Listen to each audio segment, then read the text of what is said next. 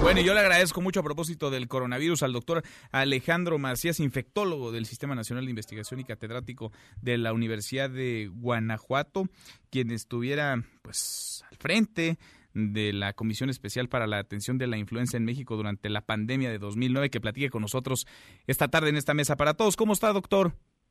Bien, no un gusto estar con ustedes. Al contrario, gracias por platicar con nosotros. Pues esta, este virus, este coronavirus va evolucionando de manera muy rápida, lo hemos platicado desde hace algunos días.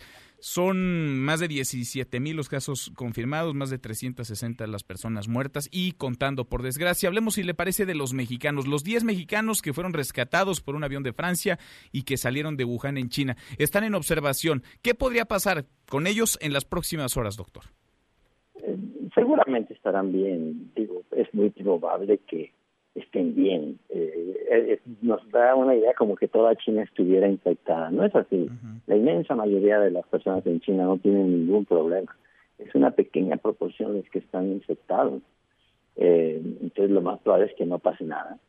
Y esto hay que decir que es una etapa temprana, porque si después llega a generalizarse, digamos, por todo el mundo la situación que está ocurriendo ahorita en China, pues no, no vamos a estar pudiendo observar a toda la gente 14 días. Estas son etapas tempranas de una situación en la que vamos a ver si este virus se va a generalizar por todo el mundo. Yo creo que las probabilidades de que eso ocurra son muy altas. Ahora, los mexicanos que están en Francia, sanos y salvos, se ha dicho desde la Cancillería, permanecen bajo observación 14 días. ¿Por qué 14 días? ¿Es el tiempo que tarda en manifestarse, eh, en manifestarse los síntomas del coronavirus, doctor? Así es. Se ha encontrado que lo menos que da esto de periodo de incubación parecen ser dos o tres días y lo máximo son 14 días. Entonces lo que están queriendo es asegurar esos 14 días, ¿verdad? Pero ellos seguramente estarán en buenas condiciones. Bien, ahora, ¿volvieron eh, o salieron ellos de Wuhan, de la zona cero, de la zona donde comenzó el contagio de coronavirus, salieron de ahí hacia Francia. Hay un grupo de estudiantes mexicanos que no estaban en esa región, pero que sí se encontraban en China, que regresaron a Guanajuato. Estudiantes, doctor, ¿con ellos tendría que haber algún tipo de medida o no? Yo creo que básicamente lo elemental, hablar con ellos, contactar con ellos, ver que estén bien. Y si alguno empieza con manifestaciones respiratorias, pues hacerle un estudio para determinar si tiene el coronavirus y hacer algo más. Pero no nada más que eso, eso es más que suficiente.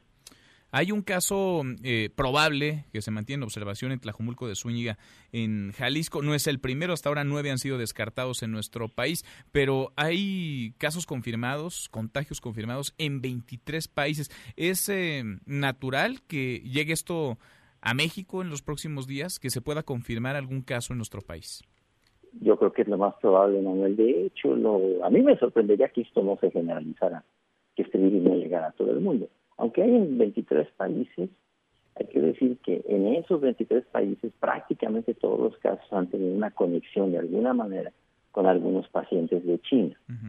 Esto podrá decirse que es una pandemia cuando ya en varios continentes se esté contagiando dentro de los propios países y sin que tenga relación con pacientes conocidos de China, o sea que ya la transmisión sea eficiente dentro de los países.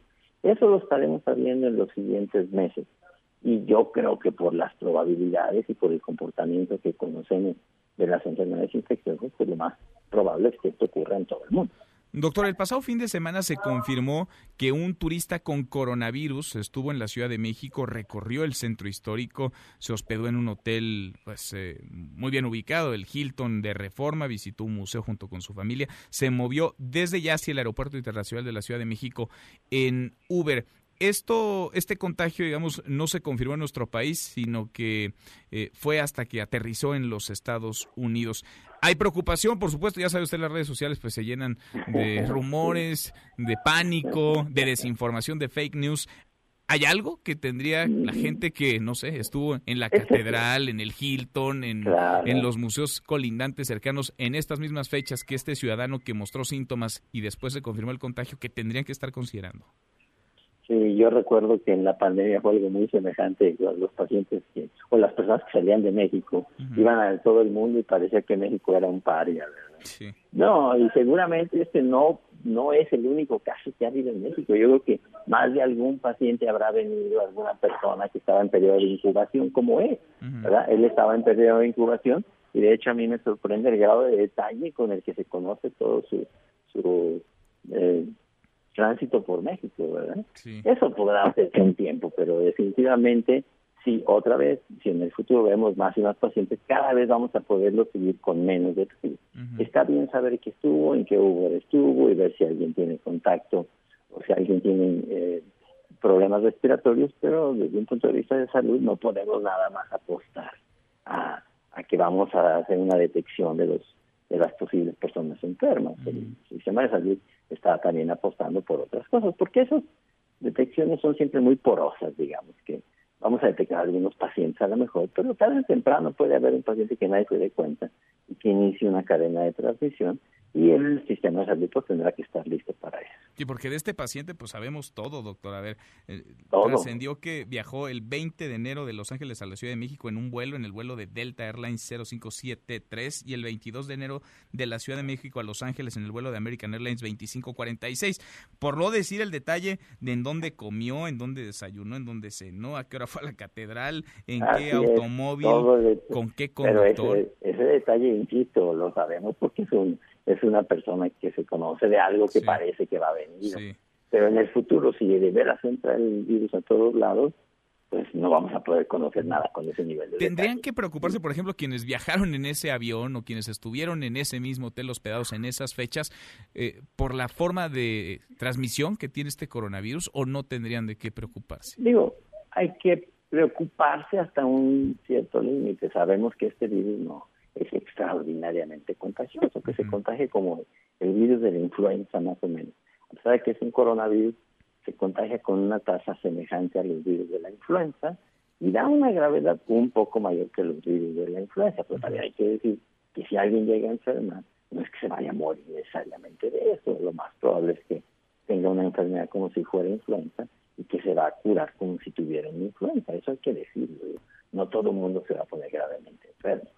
Si esto cunde en todo el mundo, pues va a haber una proporción sustancial de gente que tenga un cuadro como si fuera influenza y se va a curar, como se cura de la influenza, que seguramente ya le ha pegado varias veces. No hay que hacer un pánico que es innecesario, hay que desde luego preocuparse, hacer lo que se tenga que hacer, pero no hay que caer en pánico. Doctor, como siempre, agradezco la claridad y la información con la que nos platicas. Gracias. Gracias a usted, hermano, un gusto. Igualmente, muchas gracias. Muy buenas tardes, el doctor. Mesa para todos.